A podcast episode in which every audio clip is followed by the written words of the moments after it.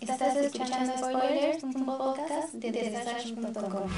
Hello again, friend of a friend. I knew you were. Hey gente, ¿qué tal? Bienvenidos a este Spoilers número 9, que se va a tratar sobre películas de exorcismos.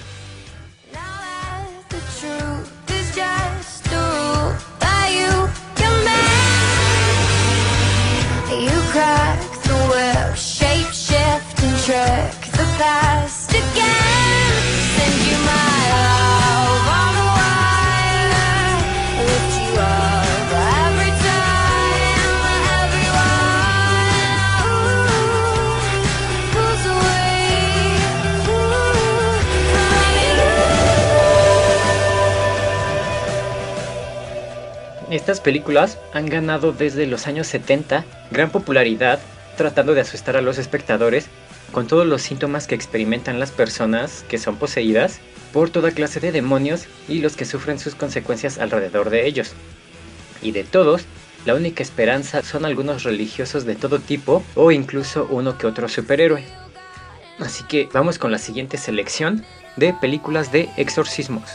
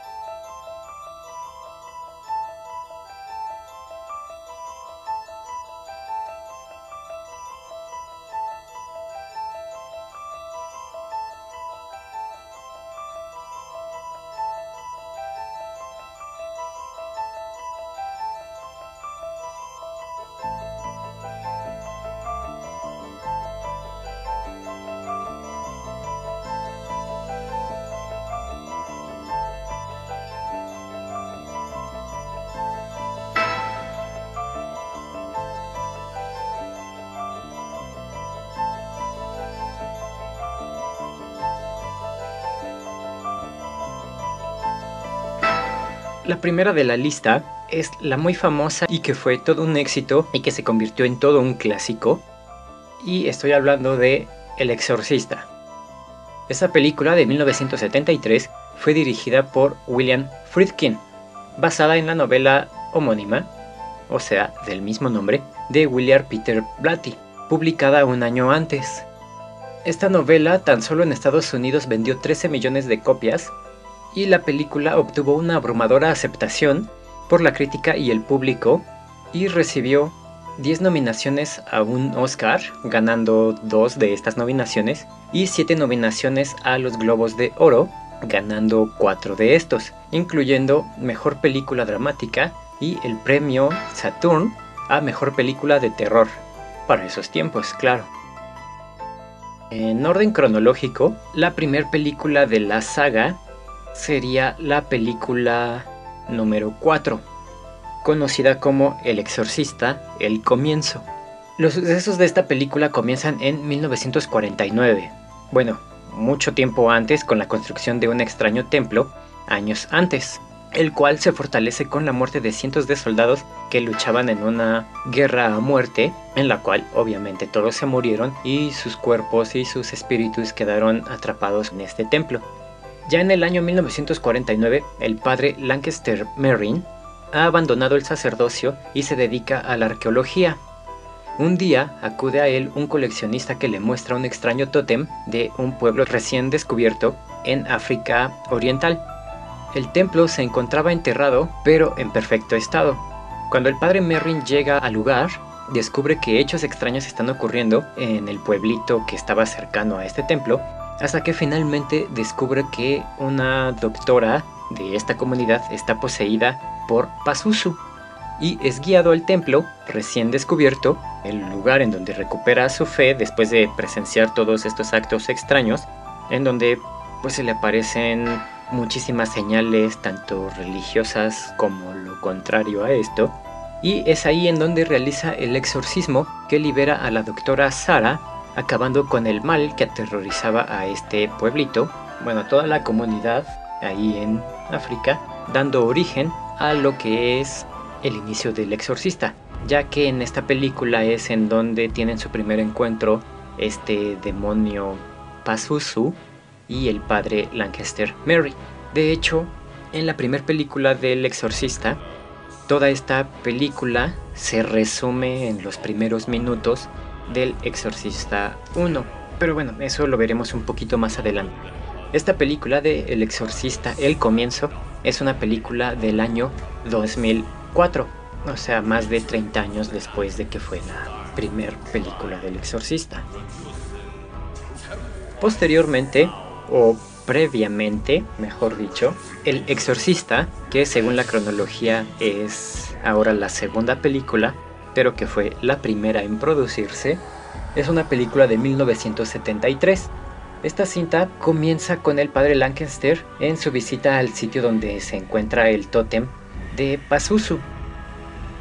Esos primeros minutos son los que resumen la cuarta película de El Exorcista, El Comienzo. Esto, como ya lo sabemos, comienza en 1949. Posteriormente, ya en 1973, el padre Demian Carras, un joven sacerdote que duda de su fe al enfrentar la enfermedad terminal de su madre. Ahí como que se empieza a contar la, la historia de estos tres personajes. El tercer personaje, o la tercera historia, sucede con Chris McNeil.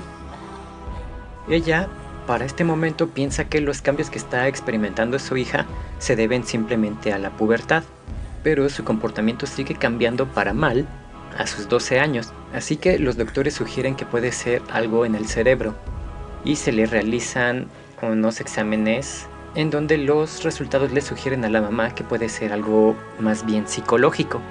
Y tras ser testigo de sucesos extraños como ruidos inexplicables en su casa, la cama de su hija sacudiéndose violentamente o su hija maldiciendo con una extraña voz de hombre, Luego de todo esto, Chris McNeil consulta al padre Carras, quien resulta que también es psiquiatra. Durante un periodo de tiempo, Carras observa a Reagan McNeil, que es la famosa niña poseída del exorcista.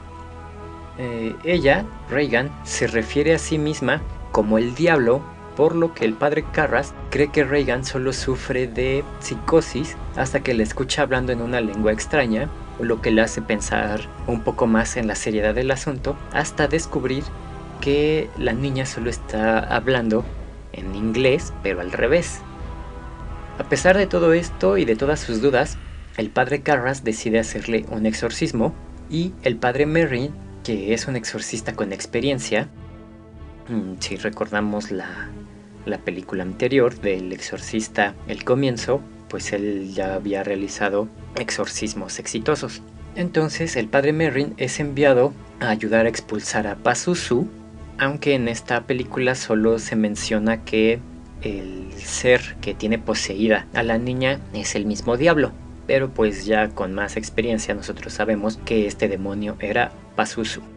Ya en el momento del exorcismo, este demonio se burla de los padres en su intento de exorcismo, en donde son agredidos verbal y físicamente hasta que Merrin sufre de un ataque al corazón. Y ya en su desesperación, el padre Carras intenta revivirlo hasta que Pazuzu en el cuerpo de la niña comienza a burlarse de él nuevamente.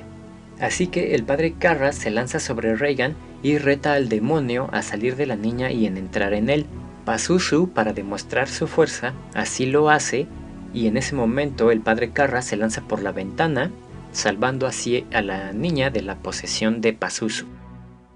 Posteriormente, llegó a la pantalla El Exorcista 2, llamada El hereje. Esta película fue dirigida por John Burman y en ella se cuenta que el padre Lamont investiga los traumas psicológicos de Reagan McNeil esta película se desarrolla cuatro años después de la 1, en donde el padre Philip Lamount, quien realiza un exorcismo con las enseñanzas del padre Merrin, es encargado de investigar la muerte del padre Merrin.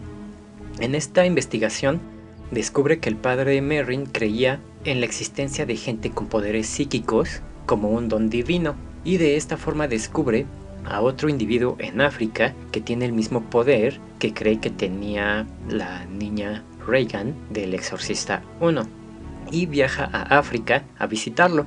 Ahí conoce a Kokumo, un sujeto que tiene el poder de desterrar a las plagas de langostas con un ritual de exorcismo. Posteriormente, en una visión del padre Lamont, el padre Merrin le dice dentro de su visión que tiene que regresar a la antigua casa de Reagan para seguir descubriendo ciertas cosas muy importantes a la trama de la película. En el camino hacia la casa, el padre Lamont se topa con Pazuzu, quien adoptó la forma de Reagan y lo trata de corromper ofreciéndole poder ilimitado, pero el padre lo rechaza, así que Pazuzu, para demostrar su poder, lanza una plaga de langostas que derriba la casa de Reagan por completo, y entonces Lamont destierra a la plaga y al mismo Pazuzu con el ritual que le enseñó Kokumo, y pues ahí acaba la película, con otro exorcismo exitoso del demonio Pazuzu. Tiempo después llegó El Exorcista 3, dirigida por William Peter Blatty, el mismo creador de la novela. Y pues obviamente esta película es una adaptación de la misma novela llamada Legión. Todo pasa 15 años después del Exorcista 1 e ignora por completo la trama de la segunda parte, pero esto no la contradice al 100%. En esta película todo gira alrededor del teniente William Kinderman de la primera película, quien investiga unos asesinatos en Georgetown, zona en donde vivía la niña poseída de la 1, y asesinatos que tienen toda la facha de ser satánicos. La evidencia de estos asesinatos llega al detective a un centro psiquiátrico donde descubre una extraña revelación entre la aparente resurrección del asesino Géminis y la noche en la que el padre Carras murió. Aparentemente, Pazuzu fue en busca del padre Carras en el momento de su muerte y logró poseerlo, manteniéndolo entre la vida y la muerte, hasta que un disparo en la cabeza puso fin a esa posesión. Y pues así acaba El Exorcista 3. La segunda película, bueno, El Exorcista 2 y El Exorcista 3 no lograron la popularidad que logró El Exorcista 1 al poseer unas tramas un poco más complicadas o que se salían un poco de la idea original del exorcista de ser películas por completo de terror, hablando en ese sentido de eh, posesiones, y que se dedicaron un poquito más a la investigación y a resolver misterios. Pero bueno, se dice que ciertos sucesos raros se produjeron en la realización de estas películas. Algunos de ellos fueron, por ejemplo, Ah, en la película 1 se incendió uno de los sets retrasando seis semanas de grabación. También se revelaron algunos rollos de la película sin razón aparente y pues esto hizo que eh, se tuvieran que grabar algunas escenas por segunda vez. Fallecieron familiares de la producción y el actor McGowan, luego de filmar su muerte en la película, falleció en la vida real también se dio que personajes afines a círculos satánicos se manifestaran para impedir la producción de esta película del Exorcista 1. Y en el estreno de la película en las salas de cine, muchos de los aficionados sufrieron ataques nerviosos y por ello fue necesario poner cierto número de ambulancias afuera de las salas de cine para atender a sinfín de personas que pues sufrían de estas consecuencias. Y pues esta película para sus tiempos fue muy bien aceptada por la crítica, diciendo que esta fue de las mejores cintas de terror, de horror y con temas sobrenaturales que ellos hubieran visto. Obviamente para ese entonces, que estamos hablando de 1970 y tantos. En la producción del Exorcista 2, eh, los problemas que tuvieron fueron meramente de producción, puesto que el guion no, se, no, terminaba de convencer y se reescribía incluso luego de haber grabado ciertas escenas.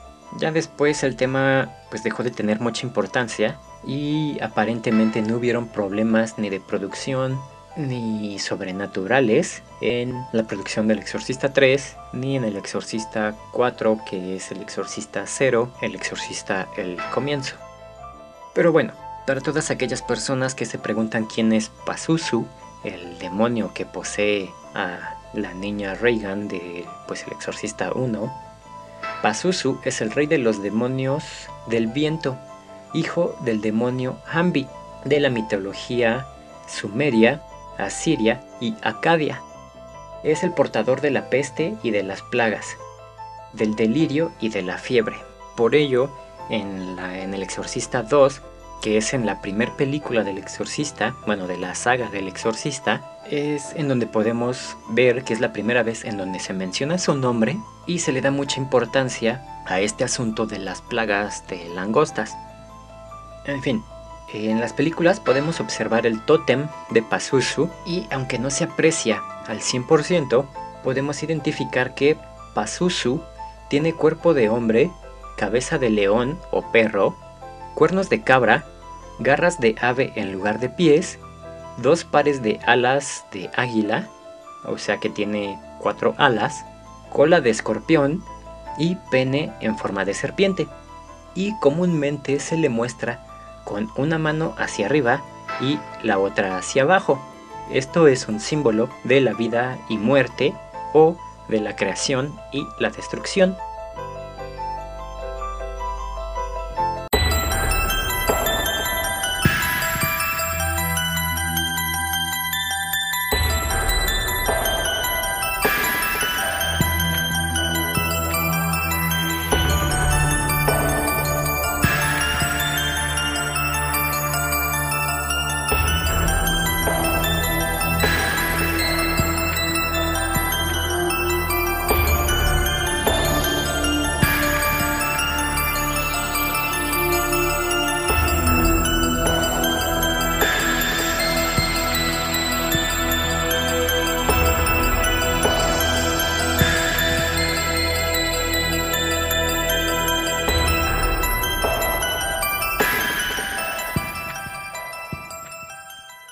Exorcista fue una gran película que marcó un inicio para otros tantos que lograron un buen resultado desde su historia hasta lograr asustarte.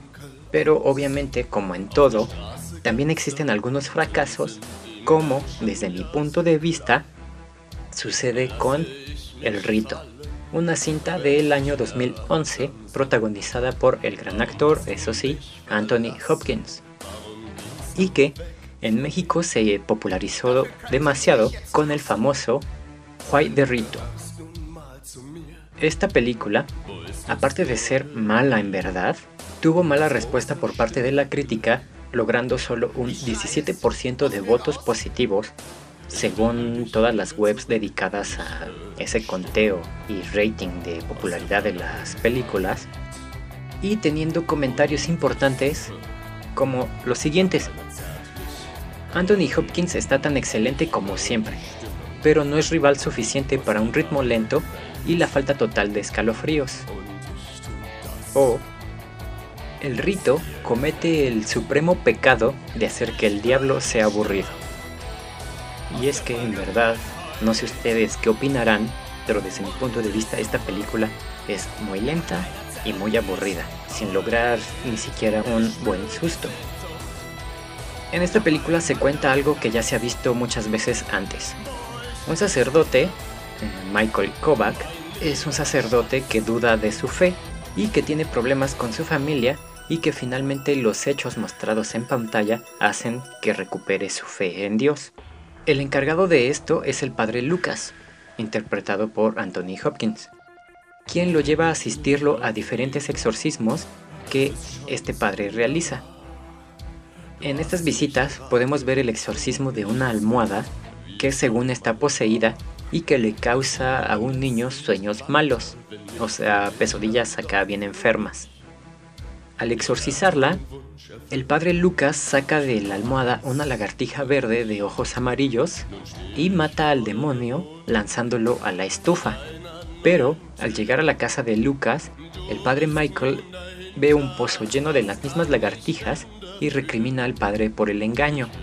El padre Lucas simplemente le responde que si la gente cree estar a salvo del demonio, con eso basta. Al final, el demonio que había estado dentro de diversos personajes de la película logra entrar al cuerpo del padre Lucas y el padre Michael es puesto a prueba para ayudar a Lucas. Por lo tanto, esta película fuera de ser una cinta de terror, o de suspenso, resulta ser una película aburrida sobre pruebas de fe.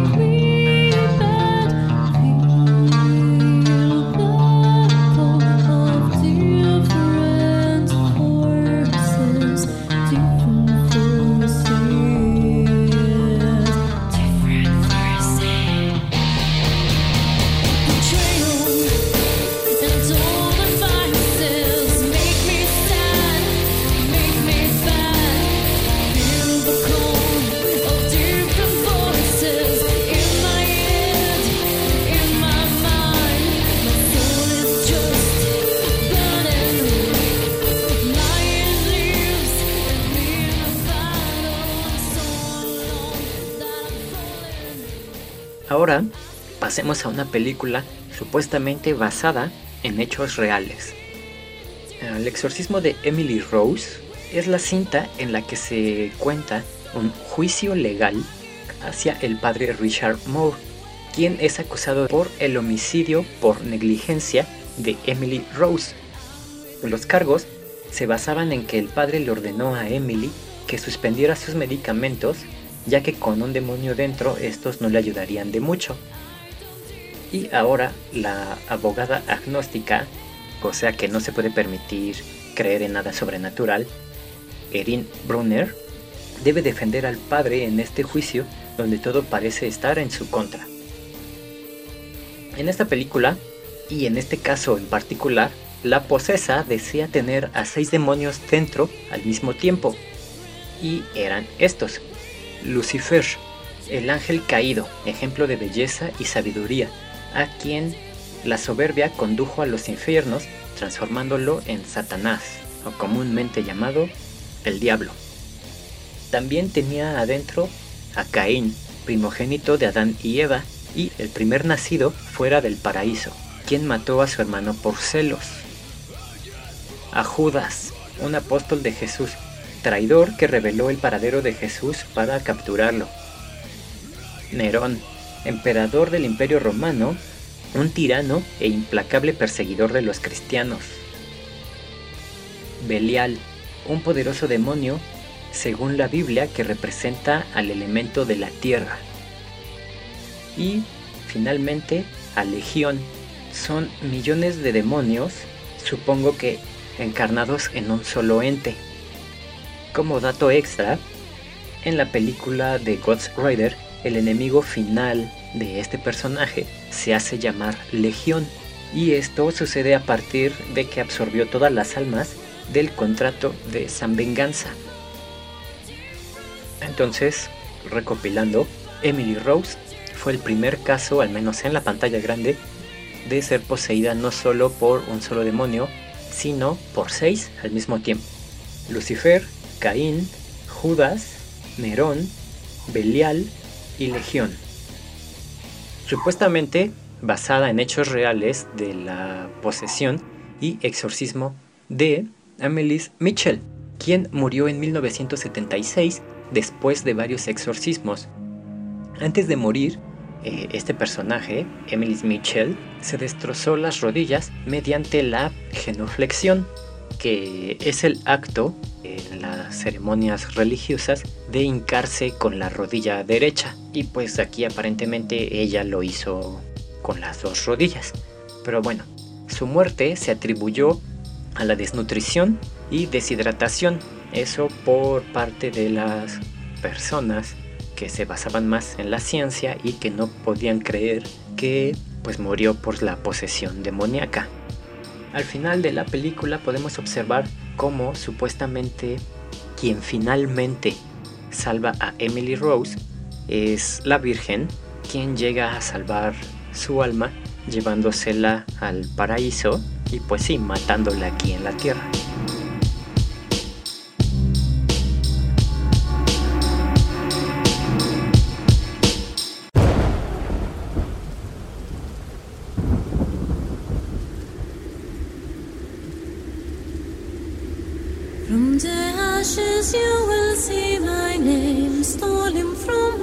Destiny.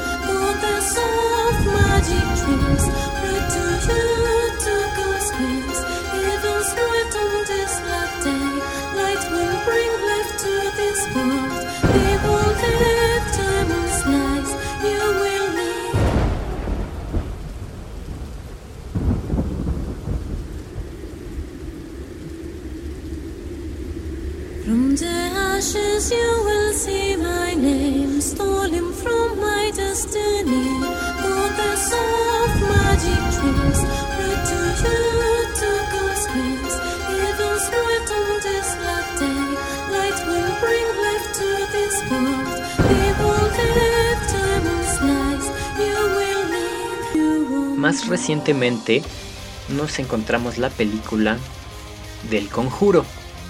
Esta es otra película supuestamente basada en hechos reales del 2013, en donde una familia es testigo de fenómenos paranormales.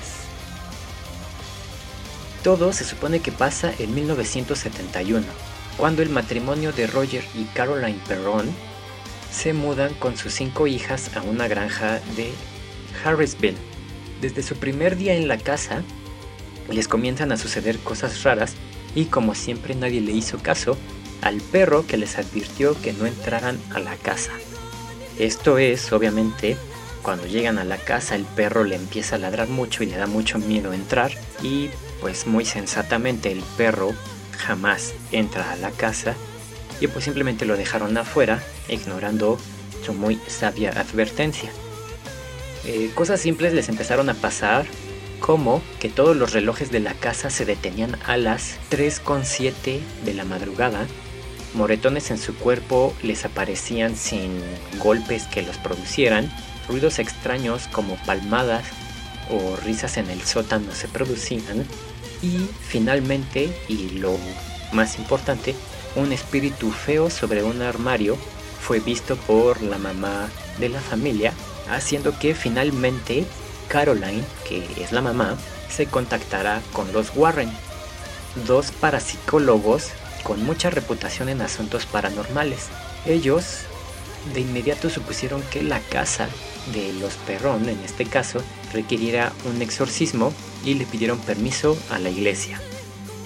Con un poquito más de investigación, descubrieron que la casa perteneció a Bathsheba, una mujer acusada de brujería en el siglo XVIII y que se supone ofreció a su hijo al diablo como sacrificio antes de ahorcarse a sí misma para así maldecir a todo aquel que entrara a su propiedad, un terreno de 200 acres que tras su muerte fue comprado, dividido en diferentes parcelas y vendido, en donde también se produjeron asesinatos y diversos suicidios. Cuando finalmente los sucesos se hicieron más fuertes, Caroline, la mamá de las cinco niñas, es poseída por Bathsheba y es obligada a asesinar a sus hijos. Por ello, los Warren deciden hacer el exorcismo ellos mismos sin esperar el permiso de la iglesia. La técnica que usan es la de recordarle a la mamá un momento feliz en su familia para debilitar al espíritu y así poder expulsarlo. El momento feliz que la mamá escogió fue uno en la que fue con su familia a una playa. Y pues supongo yo que se divirtieron mucho y se unieron mucho como familia. Al final de la película y cuando ya todos son felices, se puede ver cómo la carta del Vaticano llega con la autorización del exorcismo y además de esto, su siguiente misión para los Warren en Long Island. Como datos curiosos, eh, los hechos reales que se mencionan en esta cinta, según sí ocurrieron. Estos son dos suicidios documentados, un envenenamiento, la violación y asesinato de una niña de 11 años, dos ahogamientos en un lago cercano y la muerte de cuatro hombres congelados. Además de todo esto, ocho generaciones de familias murieron en la misma casa en la que se filmó la película. La muñeca usada en la película también es real y la gente que la conoce dice que presenta comportamientos extraños. tal vez cosas así como que de repente la muñeca se voltea sola o tal vez cambie de lugar, no sé, eso no lo dicen. Y bueno, yo cuando fui a ver la película, yo ya me había dado cuenta de esto. Para la realización de esta película cuenta con una investigación para inspirarse sobre otras películas de terror. Y a esto me refiero con que, por ejemplo, cuando yo estaba viendo la película, pude identificar de inmediato que esta película no se merece el éxito que se supone que tiene, puesto que todas sus escenas buenas, que son todas sus escenas de susto o de terror, son plagiadas de otra. Cuando yo iba viendo la película conforme avanzaba la misma, yo podía ir diciendo, ah, esta escena es de tal película o esta escena es de la otra. Porque son escenas clave de otras películas. Es como si simplemente hubieran armado, o sea, cortado todas las escenas buenas de otras películas y mezcladolas en esta.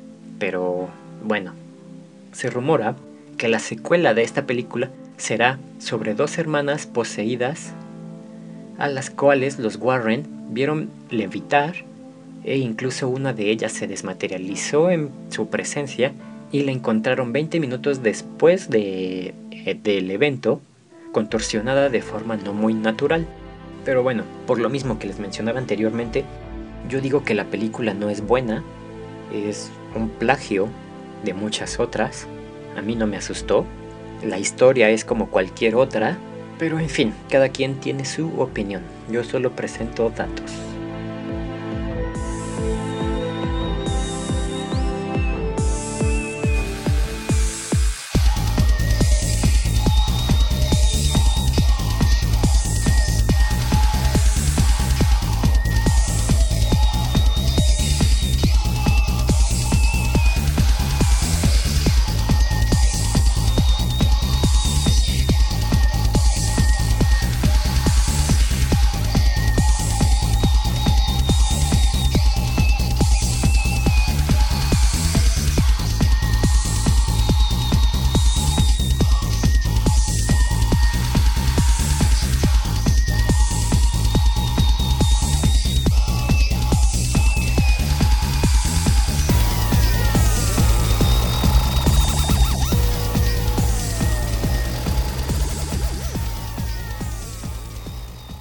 Llegamos con una de mis favoritas de exorcismos.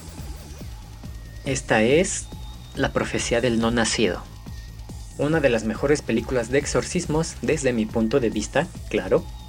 Hasta antes de esta, el acto de expulsar demonios le correspondía al Vaticano, a sus iglesias y a sus sacerdotes, pero esta marcó el cambio. Conocida como The Unborn, el no nacido, en los Estados Unidos y La Semilla del Mal en España es una película del 2009 producida por Michael Bay. Aquí se muestra la historia de Casey, una joven que trabaja como niñera de un bebé y un niño de 4 años. De repente, mientras ella está al teléfono con una amiga en la planta baja de una casa, escucha ruidos en la parte de arriba en donde se supone que ambos niños duermen. Al subir, descubre al niño de 4 años hablándole al bebé, sosteniendo un espejo frente a él, y entonces cuando se le acerca al niño, este la golpea con el espejo muy cerca del ojo y le dice esta frase. Jumbi quiere nacer ahora. Posteriormente se entera de el mito en el que si un bebé se mira por cierto tiempo al espejo antes de que cumpla cierta edad, se muere, pero X. A partir de ese momento, Casey comienza a tener algunos sueños malos y ciertas visiones cuando está despierta. Al mismo tiempo, descubre que tiene un código genético que hace que tenga un ojo de un color diferente y que se supone que solo les ocurre a los mellizos, lo cual es raro porque se supone que ella es hija única. Entonces comienza a interrogar a su padre hasta que él le revela la verdad. Ella iba a tener un hermano mellizo que al final no logró nacer y que se supone, no sé por qué, se iba a llamar Jumbi. Sus sueños le revelan que el espíritu de un niño ha estado persiguiendo a su familia y este espíritu es un Dibuk, un demonio del folclore judío. Y espera nacer a través del bebé que Casey está a punto de tener. Para solucionar su problema, le recomiendan buscar a Ravi Sendak para realizar un exorcismo judío. Al principio él se muestra escéptico a lo que Casey le cuenta, pero tras atestiguar ciertas cosas se convence de ayudarla y de realizar un exorcismo, el cual debe realizarse frente a cierto número de personas, por lo cual el novio de Casey, Mark, es incluido en el ritual. Durante el exorcismo todo se sale de control y el D-Book comienza a defenderse, matando a muchos de los presentes, hasta que finalmente el D-Book posee a Mark, hiriéndolo gravemente y causando su muerte, y con esto obviamente el dolor de Casey. Para esto, Sendak logró expulsar el D-Book del cuerpo de Mark, salvando así la vida de Casey, ya que estando poseído, Mark estaba intentando asesinarla. Al final, Casey descubre que está embarazada de gemelos, obviamente el padre iba a ser Mark, y deduciendo que en un principio esto fue lo que llamó la atención del D-Book. Y también para los que se pregunten qué es un D-Book, en el folclore judío es un espíritu maligno capaz de poseer a otras criaturas y que se cree que es un alma en pena de un muerto. Se dice que los D-Book escapan del infierno para poder así terminar los asuntos pendientes que se quedaron en la tierra cuando éste vivía. La palabra D-Book viene del hebreo y significa adhesión, ya que el D-Book se adhiere al cuerpo de un vivo y lo habita. Y de acuerdo a la creencia, es un alma que no pudo cumplir su misión y que tiene una segunda oportunidad de hacerlo en forma de D-Book. Obviamente para esto primero debe de escapar del infierno, cosa que no es muy fácil y es por eso que no nos enteramos que haya muchos D-Books por aquí.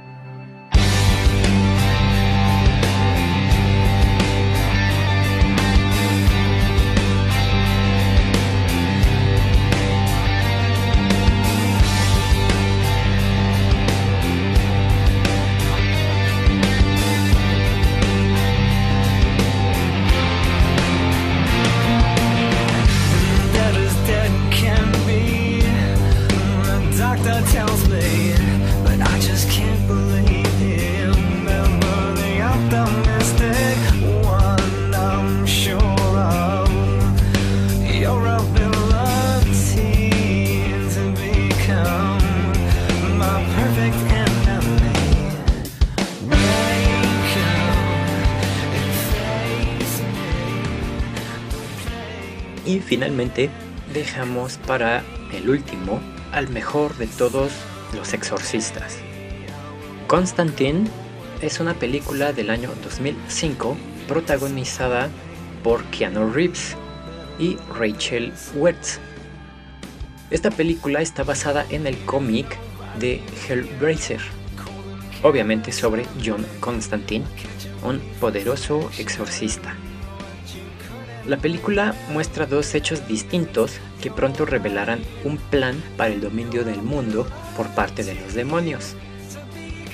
Uno es un exorcismo realizado por Constantine, un cazador de demonios y el mejor exorcista del mundo.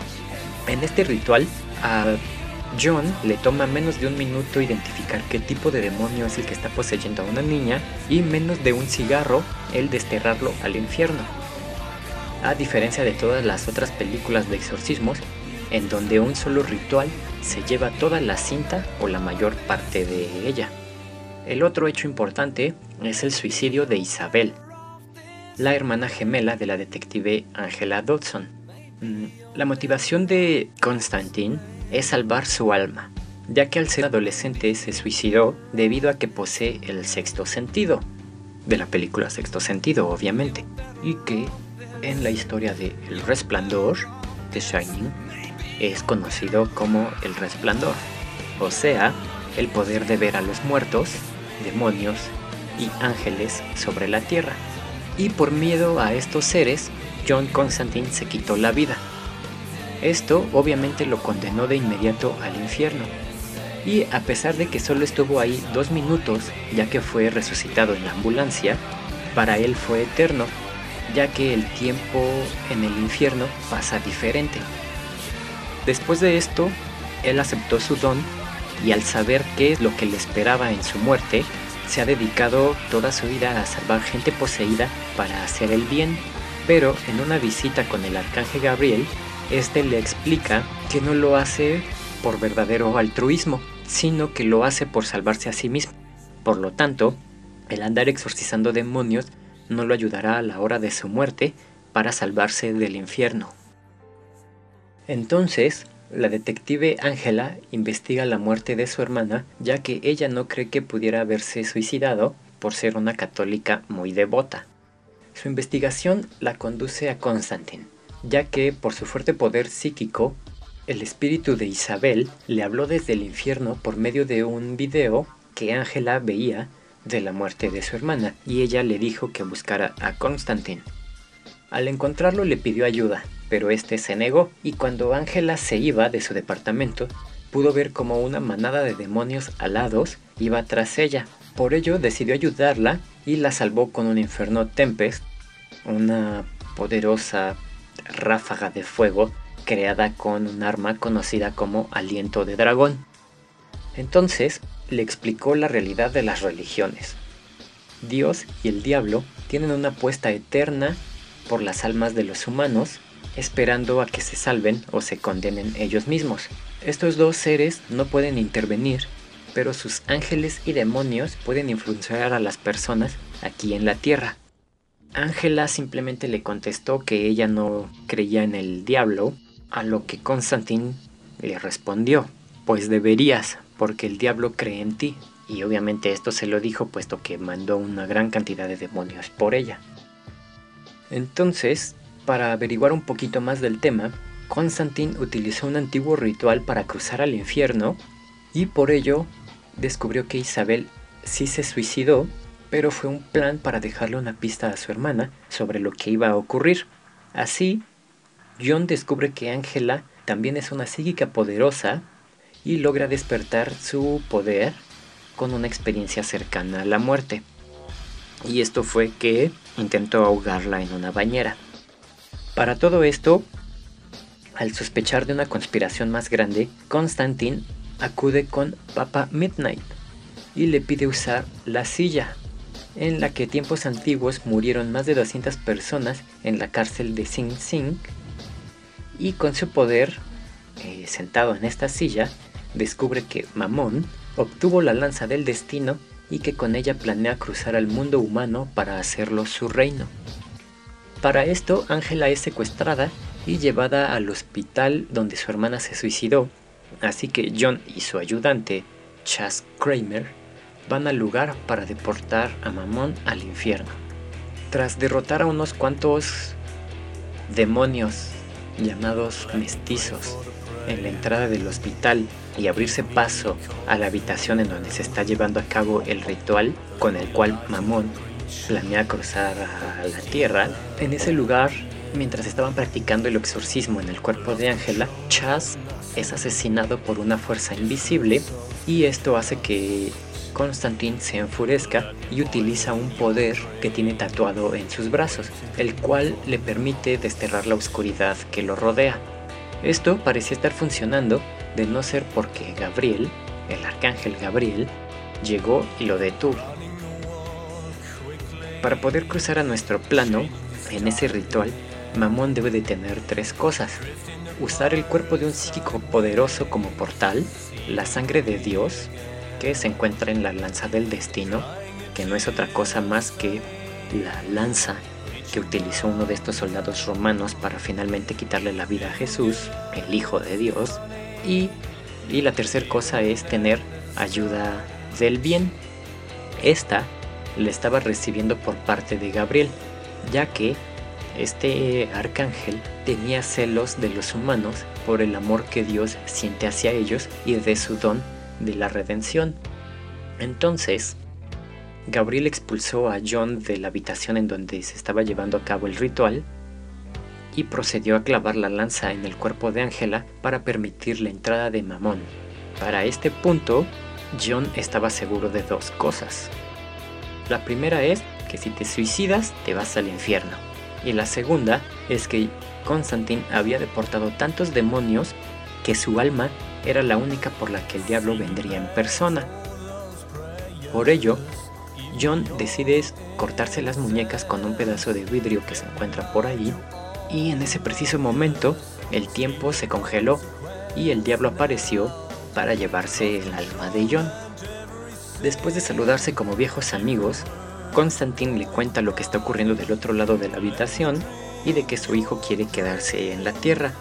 Al principio, el diablo no puede creerle, pero para asegurarse, ya que es algo que no le convenía, va a la habitación de al lado y descubre a Gabriel con la lanza del destino a punto de atravesar el cuerpo de Ángela.